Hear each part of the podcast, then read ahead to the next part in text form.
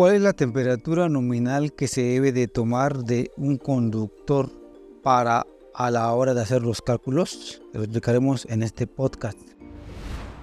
Somos una empresa líder que capacita y ofrece cursos 90% prácticos. Instalaciones eléctricas, plomería, Energías renovables. más capacitación. Aprende instalando.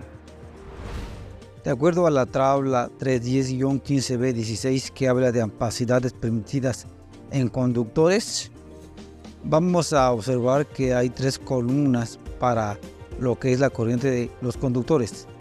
60 grados, 35 grados y 90 grados. La duda es cuál tomar. Según la normatividad, dice que hasta 100 amperes, o sea, si por un conductor circula hasta este valor, entonces debes tomar la tabla de 60 grados para que lo tomes muy en cuenta a la hora de hacer tus cálculos. La tabla de 60 grados, donde viene en este caso la corriente de los conductores. Recuérdalo bien, hasta corrientes de 100 amperes. Más capacitación. Aprende instalando.